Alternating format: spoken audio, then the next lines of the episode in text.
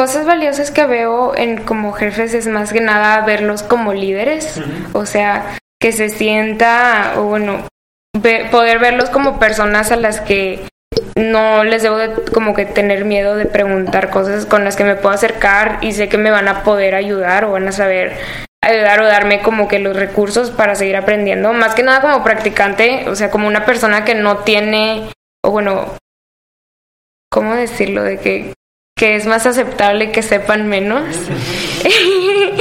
eh, pues sí, no tener miedo y que te impulsen mucho como a crecer o seguir aprendiendo.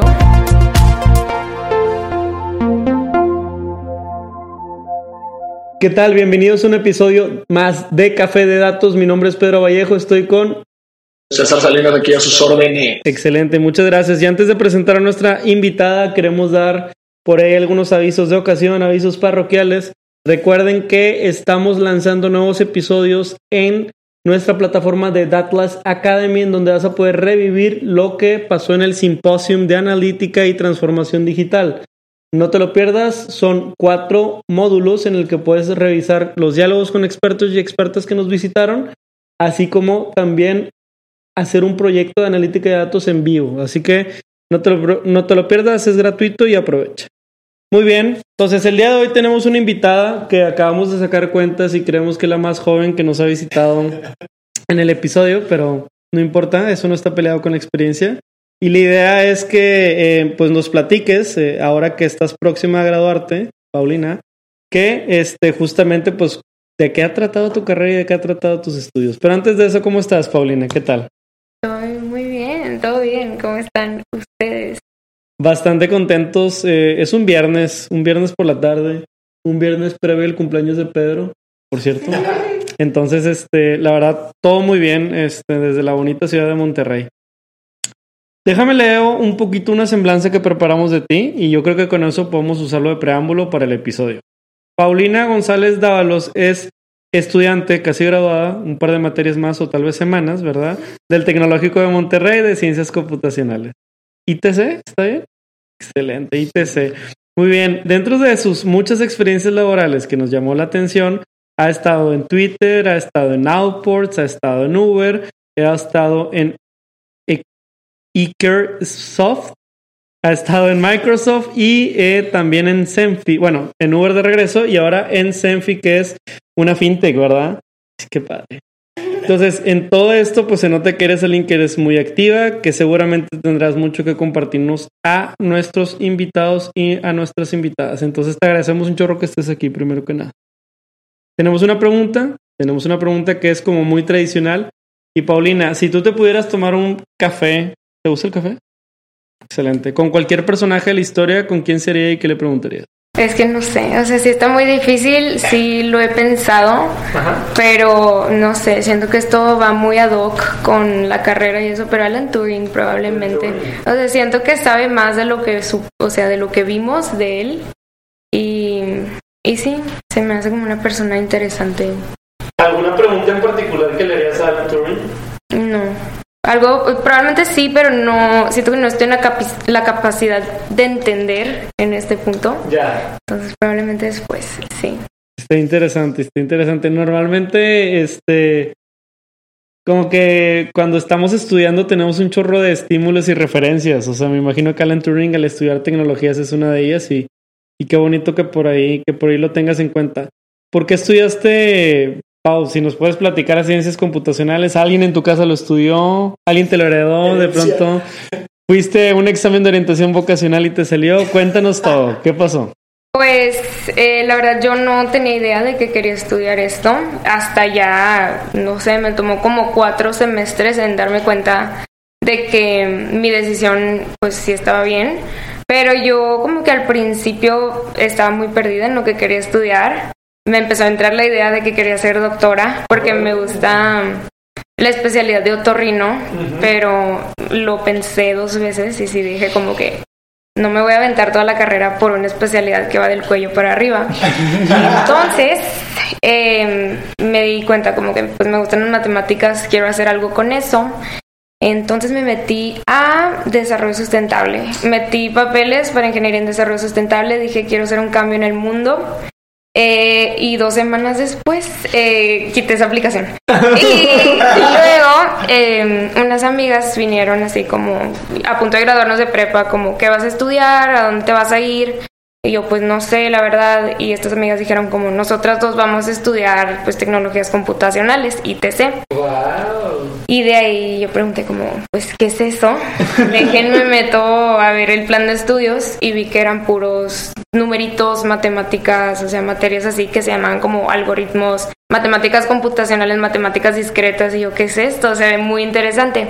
Y ya metí papeles para tecnologías computacionales y ahí terminé. Pero sí me acuerdo que mi primera clase de introducción a la programación, fundamentos de programación, yo no sabía que... Tú estabas en cero. Yo estaba en cero, yo le pregunté al del lado como que, ¿qué abriste? donde para escribir ese código como en, en pantalla negra? O sea, que... Ah. y, y sí, muy interesante. Oye, qué locura. Normalmente como quien, quien ahorita entra a estudiar una carrera ITC, pues ya trae algo en la valija, ¿no? Algo que aprendió y tú sí desde, desde cero completamente. Ahora, en la parte de matemáticas, ¿eras alguien que era como brillante en matemáticas o eras regular? ¿Cómo te consideras? Era, es que sí me gustaban mucho las matemáticas. Ya. O sea, era de, de, esas. ¿Y la computadora, los videojuegos o cuál fue como tu ventana con la tecnología? ¿Tu computadora normal? Eh, la computadora normal, juegos puro Nintendo, exclusivamente Nintendo. Pero sí me acuerdo que en la feria de carreras o así en la preparatoria yo fui la verdad fui por puntos porque era para una calificación. Ah, Pero teníamos que ir como a cinco puestitos o mm. eso.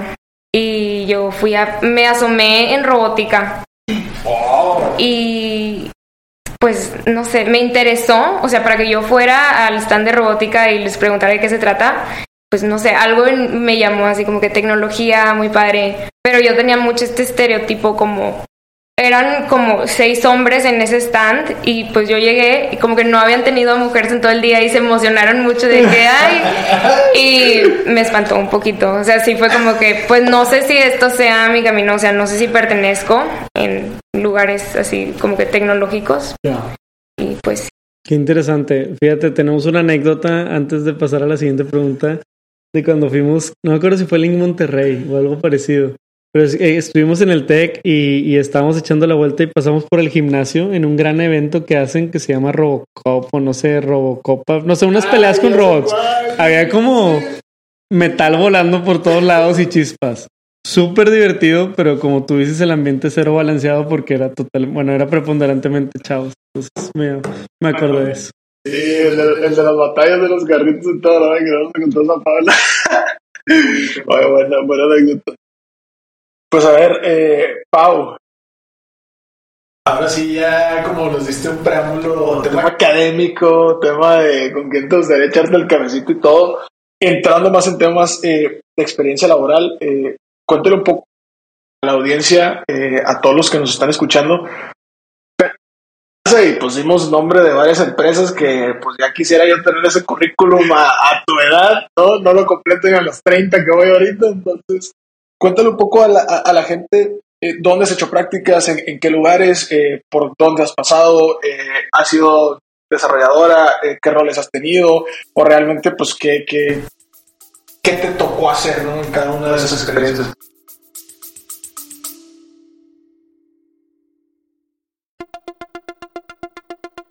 Te quiero invitar a que conozcas el nuevo programa de aprendizaje 15 técnicas introductorias de analítica de datos dentro de la primera generación de Retos Academy. A través de nuestros 14 módulos podrás explorar una amplia variedad de temas que te proporcionarán las habilidades necesarias para triunfar en el análisis de datos. Y eso no es todo. Contaremos con tres talleres en vivo e invitados e invitadas sorpresa con quien podrás discutir tus proyectos, recibir orientación personalizada y llevar tu conocimiento al siguiente nivel. Y si para cuando estás escuchando esta promoción ya venció, recuerda que siempre podrás encontrar contenido de aprendizaje en www.datlasacademy.com.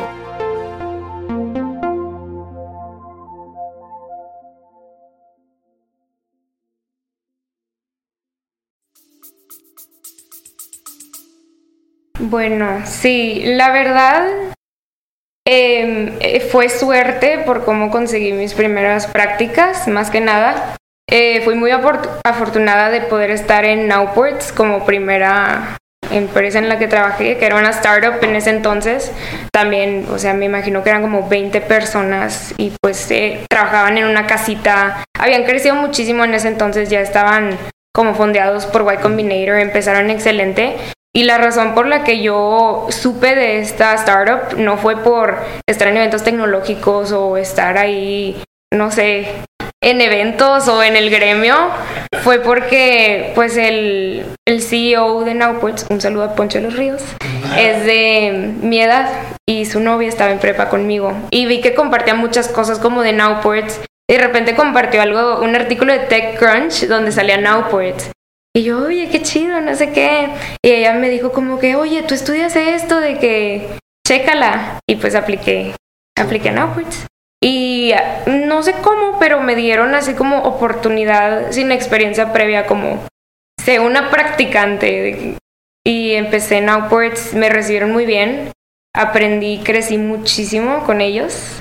Y estuve ahí como año y medio. Eh, me acuerdo que me motivaban también como que a, aplicar a más partes, a aprender de más lugares, o sea, que agarre todo lo que pueda de tecnología, o sea, si voy a Big Tech o si iba a Big Tech, era como que entrevista, que me aviente esas cosas, y pues sí, Ahí, después de eso, empecé a aplicar a lugares. Bueno, ya en Output ya había aplicado lugares y obviamente estaba en tercer, cuarto, cuarto semestre y me rechazaron de muchas partes.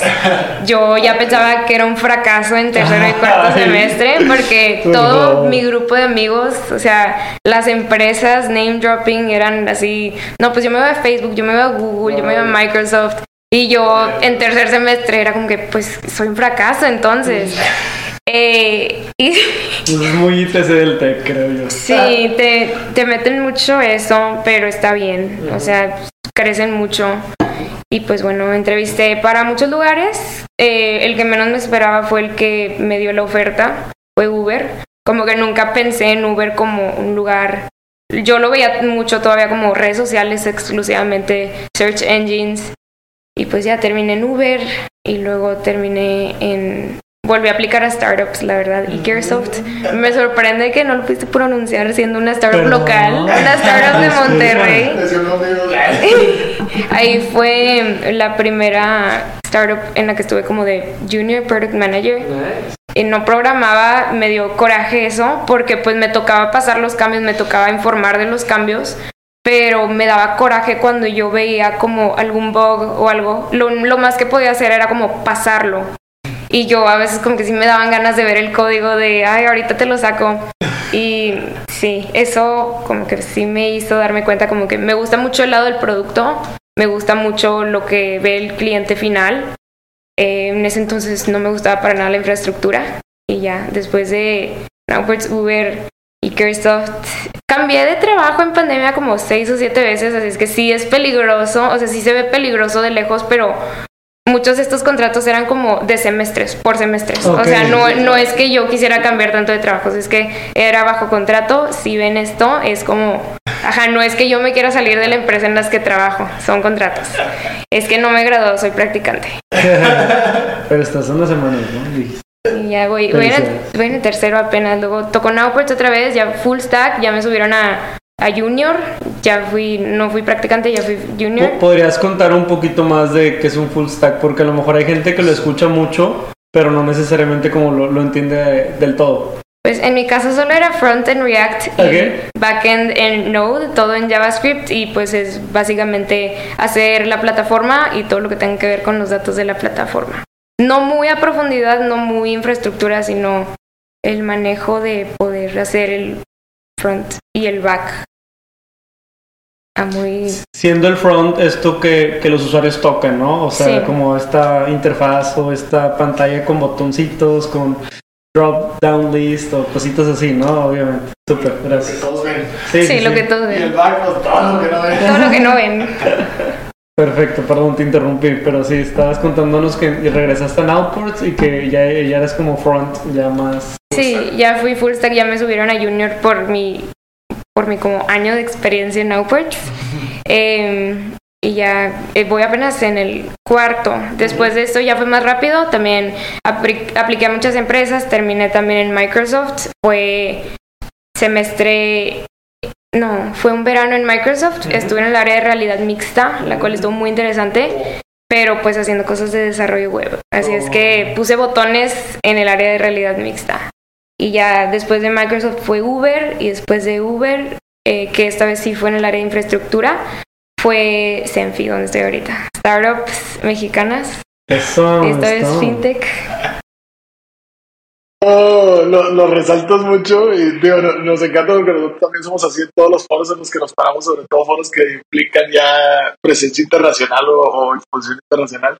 Pero me encanta cómo lo, o sea, te sientes orgullosa de eso. Sí, y, aparte que, que interesante ahorita que, que la gente te está escuchando de decir, oye, tuve la experiencia a lo mejor en un gran corporativo internacional, lo que tú quieras, muy bien copiado, muy bien financiado, y busqué, o sea, literalmente, oye, no, busqué regresarme a ese mundo como de, de startups y todo, ¿no? Que al final del día tenemos también eh, bastantes cosas que aportar. Ahora, nos echaste así como que la empapada general, pero más curiosidad mía, amigos, pero realidad mixta, ¿qué es eso? Cuéntamelo todo. Me estoy imaginando entre realidad virtual. realidad aumentada, no sé. Pero cuéntame qué onda con eso. Y, y no, pues puse un botón y en realidad dice, pues a ver, no, creo que todos los días alguien como yo vea algo así en su cotidianidad.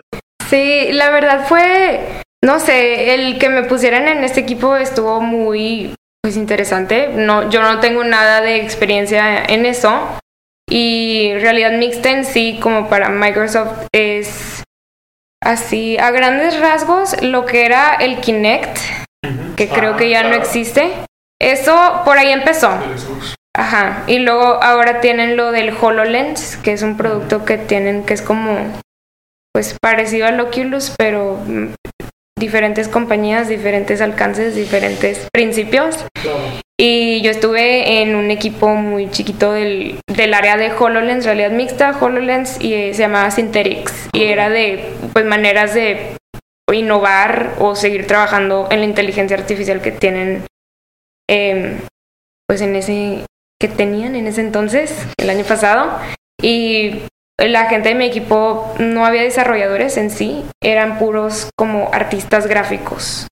O sea, era pura gente que pues, se dedicaba mucho a las gráficas computacionales. Muy interesante, mucha gente en, eh, ¿cómo se dice? En efectos especiales en películas. O sea, esas eran las personas de mi equipo. Entonces sí fue como una perspectiva muy diferente, como en esta compañía de tecnología así pionera en muchas cosas y estoy en un equipo donde nadie desarrolla, o sea, eh, sí, por eso yo fui su, una desarrolladora, yo pues me dedicaba más como al lado de, pues sí, medio full stack otra vez, pero con gente que no desarrolla tanto, con gente que renderea cosas, con gente, con artistas.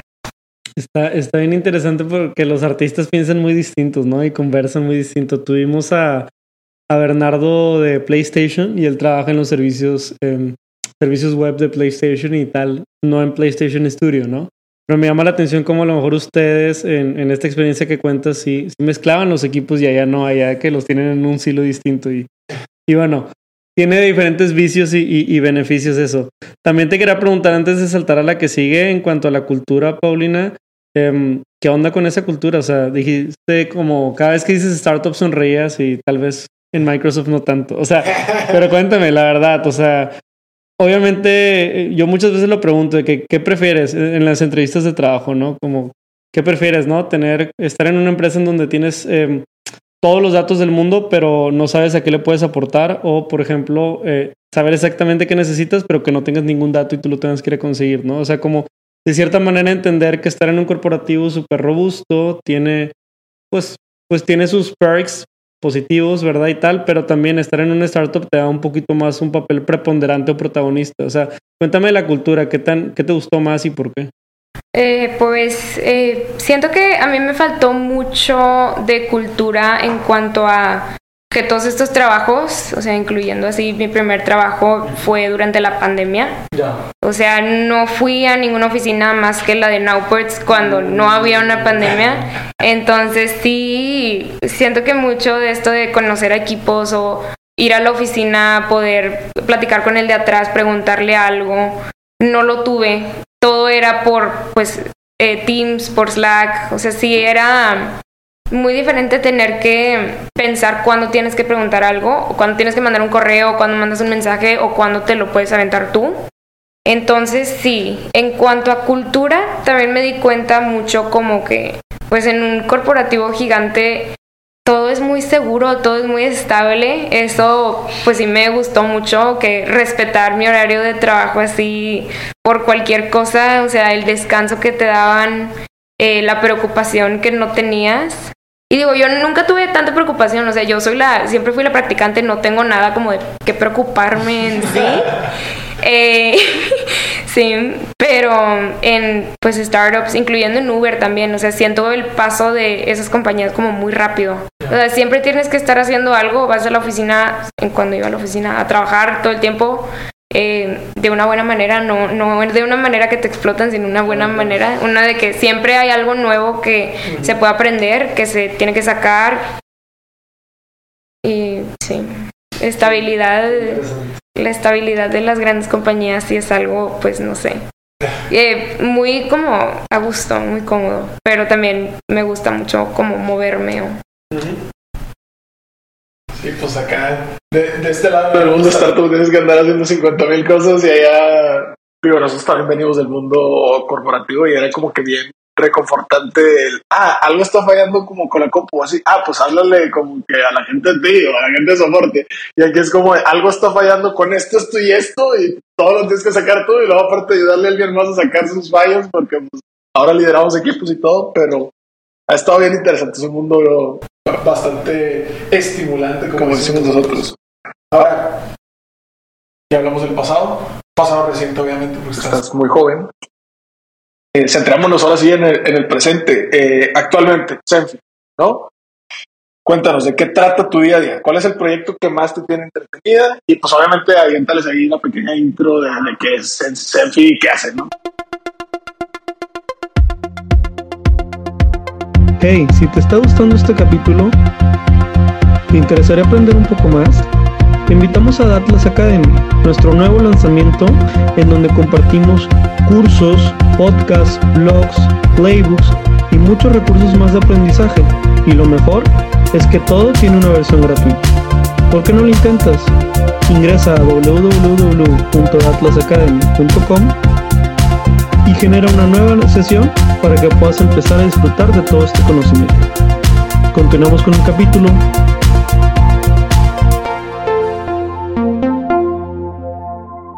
Ah, bueno, sí, Senfi es una excelente aplicación de salud financiera, no es por nada. Eh, sí, muchísimos usuarios lo están usando. Es relativamente reciente, es como de finales del 2020 y hasta ahora. Yo también soy relativamente reciente ahí, o sea, tampoco tengo así toda la experiencia o toda esta aplicación no está cargada, no fue cargada por mí, básicamente fue cargada por otras personas. Yo solo estoy poniendo como que lo que le sigue a Senfi. Y sí, básicamente es de salud financiera. Si alguien quiere como poder tener un registro de eso y que, no sé, tener recomendaciones sobre qué hacer con ella, pues ahí está Senfi. Productos también. Em, siento que tengo que decir más, siento que tengo que dar así un super shout out, pero estoy pensando. Pero pues sí, em, como es mi día a día ahí, pues es el equipo de Senfi en este momento, así, exclu- team exclusivamente Senfi. Ah, porque Senfi y Yo Te Presto son como, pues... Son ah, hermanos. Ajá. Pero, bueno, sí, el equipo exclusivamente Senfi es el CTO y yo. Ah,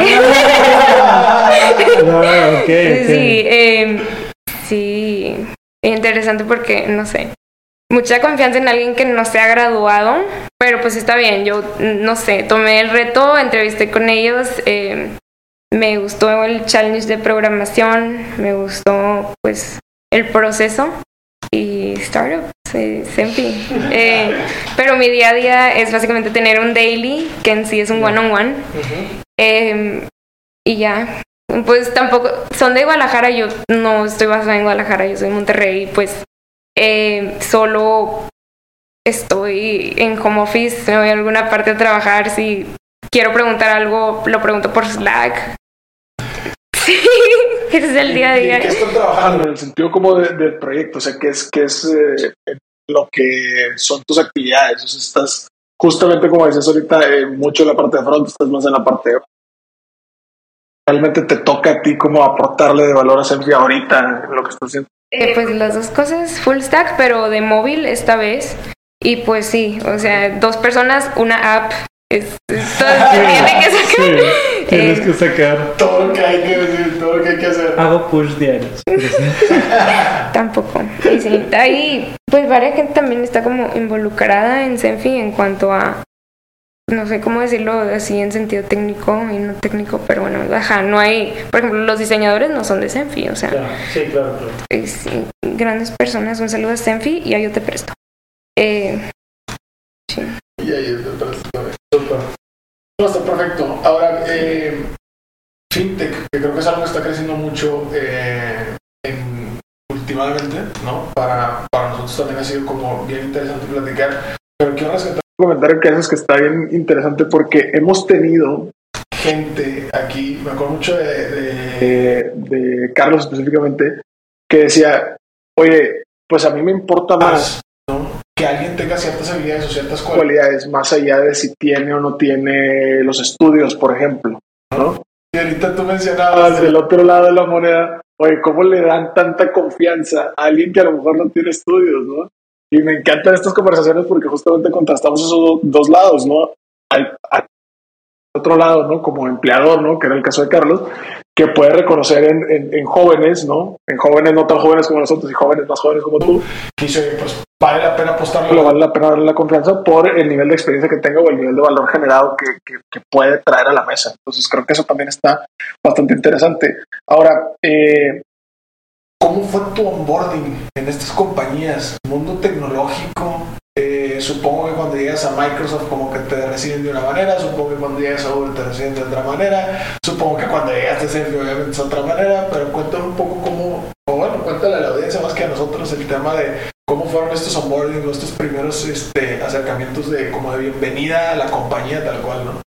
Sí, me encanta eso porque han sido muy diferentes. O sea, lo primero que tuve en sí en Outports fue, o sea, éramos conmigo como cinco ingenieros, cinco desarrolladores y el CEO programando en la silla al lado de mí, explicándome lo, de lo que constaba en Outports y todo. Ese fue mi onboarding, conocer a la gente en la oficina, la oficina en cuestión siendo una casita. Eh, pues me ha tocado esto, también me ha tocado pues lo demás virtual. Para compañías grandes sí me hacen sentarme una semana antes, aventarme todos los cursos de pues de, de ética, de cosas en el trabajo, todos diferentes, o sea, cada compañía diferente. Pero sí, eso y pues también lo- todo lo que se puede hacer virtual es como conocer a tu equipo de manera virtual, conocer lo que hacen de manera virtual, esos cursos de la compañía que son más como de otros departamentos, recursos humanos, cultura, eh, sí. Y pues por ejemplo en los de startups simplemente es, es la persona, CEO, CTO, lo que sea, enseñándome, ah, esta es nuestra plataforma, que hace esto. El equipo son estos, estos, estos y sí, muy diferente el como tener ya procesos muy como formales, de tener procesos muy formales, así como hacen esto, por ejemplo, compañías que hacen eso con miles de empleados cada semestre o cada mes, a una persona que se mete a una startup de vez en cuando, de que le dan el curso así como, pues esto es lo que hacemos, eh, bienvenido al equipo, un gusto. Y por favor construye esto en una semana. Sí, por favor apréndelo porque ya te vamos a poner tu primera feature. Me da risa porque un, un colega que entró a Google este, me decía que, que en el onboarding le dijeron, no esperamos nada de ti en 12 meses. Así, o sea, digo, ya, ya estaba dentro y ya todo, pero literal. O sea, eh, entró con, con un ingeniero y su jefe le dijo, no espero de ti nada en 12 meses. O sea, Y ya, obviamente, digo, ya lleva seis y ya está desarrollando cosas y tal, pero me dio mucha risa porque en una expectativa de, de un corporativo tech pueden darse ese lujo, ¿no? Ese lujo de preparar a alguien tan bien como para que, bueno, perfecto, ya después de 12 meses, ahora sí, Ahora sí. vente acá. Y en el mundo este, de acá del otro lado del startup, así, pues obviamente. No sé si tienes como que alguna anécdota que a lo mejor nos puedas platicar de que startupera o de lo que quieras, pero una anécdota que a lo mejor te haya puesto muy contento, muy nerviosa en algún momento. No, muy como nerviosa, muy como perdida, desorientada. Es de, es que no quiero name drop, no quiero decir nombres, no quiero decir personas, pero en mi segunda se- semana en una startup, muy apenas conociendo lo que hace, o sea, lo que es el producto. eh, mi jefe se fue de viaje por tres semanas. O sea, vacaciones que ya no podía mover, llevaba dos años moviendo la pandemia. Bueno, ya medio, medio lo empaleté, pero que lleva toda la pandemia moviendo y sí, me dejó así como sola en sí. Había otra persona en ese momento, pero como que no estaba por completo trabajando ahí. Así es que cada que le hablaba mm, sentía que lo molestaba, pero no lo molestaba. Son personas que, o sea, muy con este espíritu de startup de tengo que estar trabajando todo el día. Pero sí, segunda semana en mi startup, o bueno, en ese startup, eh, sin sin guía, sin, sin, así, me dejaron features, así como que ve haciendo esto, aquí están estas personas, o sea, este es el, las personas de producto, las personas de diseño, las personas a las que les puedes preguntar cosas de programación, así como cuando, ajá, cuando una familia se va de viaje y dejan a un hijo que le dejan todo así la lista de, eh, aquí están los números de emergencia, aquí están los sé qué, así me hicieron. Te falta esto, llámale a esto. Que solo no aprietes este botón, es lo único que no puedes hacer, no le piques esto. Sí, La nota final así, ah, bueno, y por favor que nada se caiga. Así que No, nada, la verdad sí fueron inteligentes y no me dieron acceso a producción. O sea, yo hacía todo Ya. como que muy seguro. Porque sí, por lo mismo.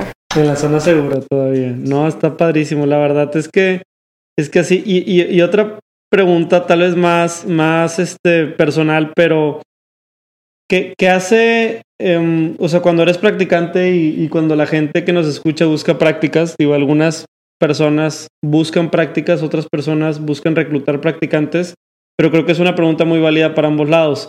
¿Qué hace, eh, o sea, qué, qué hace talentoso a un buen sitio o qué hace talentoso un buen jefe? En este caso de las jefas o jefes que hayas tenido, ¿qué, qué, qué o sea, ¿qué habilidades valoras? Porque si algo podemos escoger cuando trabajamos es hacer, hacer nuestro jefe. O sea, fuera, fuera de broma, tanto tú puedes escoger como a ti te escogen, pero dentro de las opciones, cuando estás desempleado, pues vas a mil lados y, y- y a veces tú puedes decir, oye, yo quiero trabajar con esa persona por X, Y. En tu caso, con tu experiencia, ¿qué han sido las habilidades valiosas que ves en, en alguien que, que puedas estar en tu equipo, no? Sí, a ver, cosas valiosas que veo en como jefes es más que nada verlos como líderes. O sea, que se sienta, o bueno, ve- poder verlos como personas a las que no les debo de como que tener miedo de preguntar cosas con las que me puedo acercar y sé que me van a poder ayudar o van a saber ayudar o darme como que los recursos para seguir aprendiendo. Más que nada como practicante, o sea, como una persona que no tiene, o bueno, ¿cómo decirlo? De que, que es más aceptable que sepan menos. Em, pues sí, no tener miedo y que te impulsen mucho como a crecer o seguir aprendiendo. Em, sí, porque pues sí hay compañías, hay anécdotas, hay sí hay historias de personas que quieren, sobre todo en tecnología, que los trabajos son muy como, te puedes mover mucho, te puedes no mover, eh, siempre está creciendo la tecnología, siempre está cambiando, siempre hay áreas nuevas o siempre quieres probar áreas nuevas. Eh, algo que le veo mucho y sí me ha tocado como de los dos lados es tener un jefe que como que te impulse a crecer, un jefe que no te que no lo vea personal si algún día te vas a tener que ir o vas a tener que probar otra área o lo que sea. Em, le admiro mucho a un jefe que tuve cuando me dijo así como, pues tú aprovecha todo lo que tienes ahorita para estudiar, para aprender, para moverte. Si te dan esta oferta en alguna parte o algo, ve para allá, o sea, toma todo lo que puedas de ahí y así síguele. y también me han tocado jefes que como que les dices, pues es que me dieron esto y pues es algo grandísimo y me dicen como que, ¿por qué te vas a ir de aquí? Básicamente. En vez de, ah, vas a aprender más. A, tu, a mi corta edad de, no sé, ahí tenía 20, 21 años. O sea, sí. Está súper bien. Eh, nada más recapitular porque no creo que se nos vaya. Un buen jefe es alguien que se destaca como líder, alguien que te quiere ver crecer y alguien que quiere ver que aprendas, que impulse que aprendas. Que impulse el aprendizaje y que se vea apasionado por lo que hace también, muy importante. Un jefe que muestre verdadero interés por su producto, por su compañía, por su, por su equipo, importante. Cultura, importante. Excelente. Pues a ver, eh, Eh, pasando a temas, ya hablamos hablamos del pasado, nos contaste tu experiencia, ya hablamos del hoy, de lo que haces en tu día a día, ya nos contaste también un poco temas todo. Momento de hablar un poco de futuro. futuro, más allá del futuro inmediato en el que ya no super presumiste que te vas a graduar, el futuro en el sentido un poco más de, de la industria, un poco más de, de cómo te has desempeñado y, y- y también Eh, pues hablar ahora sí que de algo que nos encanta. y que la gente valora mucho, que es el tema de las tendencias, ¿no? Cuéntanos un poquito en, en términos de tecnología y de lo que has eh, visto, qué, qué tendencias estás siguiendo, a cuáles les estás poniendo atención, ¿Cuáles estás investigando? ¿Sobre qué? ¿Y cuáles crees que vengan así, así como para impactar más a, a México y a las startups mexicanas que, que tanto has mencionado. Es que creo que soy la persona menos indicada para esta pregunta porque no, es que no me siento muy entusiasta de la tecnología a veces. O sea, y por ejemplo, ahorita veo lo de NFTs y no le sé a eso, no le voy a saber y no tengo interés. Em, sí, em, pero pues así, algo que veo con mucho potencial. Eso es en cuanto a tecnologías, desarrollo, etcétera. Pero potencial mexicano, potencial hay muchísimo. Más que nada, o sea, los unicorns que hay hoy en día, más que nada son como en el área de fintech. Eh, están creciendo mucho las compañías de por ese lado. Así es que sí, no es por estar, ¿cómo se dice? Biased, no es, Sesgado. no es por estar sesgada en que estoy en una fintech ahora, pero hay mucho potencial ahí, veo mucho potencial ahí, sobre todo, pues en- no solo en México, en muchas partes. Y sí, Ah, claro, a nivel internacional, pues, Pues, eh, obviamente están creciendo muchos sectores, entre ellos justamente la parte de tecnología. De tecnología. las, las fintech y tanto que por nosotros, Por, por lo menos aquí a los regios ya nos llamó mucho la atención hace poco esta famosa noticia de que justamente una fintech ahora va a patrocinar el equipo de nuestros amores del soccer La Bits. para sí, para ahí todo. Y en stack tecnológicos, eso sí, platícame. ¿Cuál es tu stack? Ah, mi stack, eh, pues yo empecé desarrollando web con, bueno, Front React, Back Node.js. Me voy a quedar con eso, es, es- ¿Está bien? está cómodo, está, está a gusto. Y hay mucha documentación. Sí, estoy probando Ruby, también está Oh. muy sencillo, está bonito, más que nada, straight to the point. Sí. eh, y te hace muchas cosas con muy poco con muy poco que escribas, no sé. Ay, Le tengo que estudiar más, no sé para Claro. cómo poder elaborar más esta oración, pero de lo que veo es- se ve bien, se ve bien. Está cool, es algo, no sabía que estabas aprendiendo eso. Qué interesante. Ruby, cuando estábamos en Escuadrón, Conquista, etcétera, este, Ruby era lo primero que me dijeron que aprendiera. Me dijo, si aprendes Ruby, eso puede hacer lo que quieras. Y no, aprendí otra cosa. Pero bueno, siempre, sie- siempre somos tercos. otro Pero no, súper bien. Pues digo, yo creo que, que en este punto ya terminamos el capítulo. Si tienes algún mensaje de- a- adelante, lo puedes compartir. Y si no, no te preocupes, lo acabamos. Pero tú vienes. Fin. Fin. Excelente. Muchísimas gracias, Paulina, por venirte aquí un viernesitos. Eh, felicidades por tu próxima graduación, felicidades por tu trayectoria y que este episodio le sirva mucho a, a gente que quiera también desempeñarse en toda esta tecnología y sobre todo en esta vertical. No le tengan miedo a las mates de la programación, sí se puede. Gracias. Recuerden que la tecnología y toda la experiencia laboral va mejor con café. Hasta la próxima. Ánimo. Hasta aquí el podcast de hoy. Gracias por escucharnos. Puedes seguir disfrutando de tu café y aprendiendo de analítica de datos en nuestro blog, con más de 180 columnas acerca de analítica, emprendimiento y transformación digital. Visita blogdatlas.wordpress.com y disfruta del contenido. Finalmente, no olvides suscribirte a Café de Datos, el podcast de Datlas. Hasta la próxima.